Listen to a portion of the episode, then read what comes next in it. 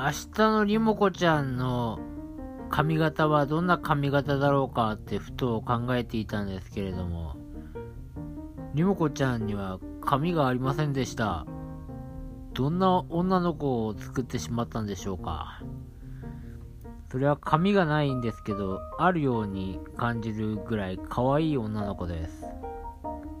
おいそれじゃあ髪がない女の子が可愛くないみたいなこと言ってんじゃねえか、お前は。と、思ったそこのあなた。そんなことは言ってません。僕はただ、にもこちゃんの頭には髪の毛がないっていうことだけを言いたかったのです。そっか。りもこちゃんには髪の毛がないのか。よくよく見てみたら、僕たちはみんな髪の毛がありませんでした。そっか。キャラクターだもんね。僕たちは。仕方ないよ。一人だけいるよ。カツラをかぶっている人間がいました。人間じゃない。キャラクターがいました。あ、いいな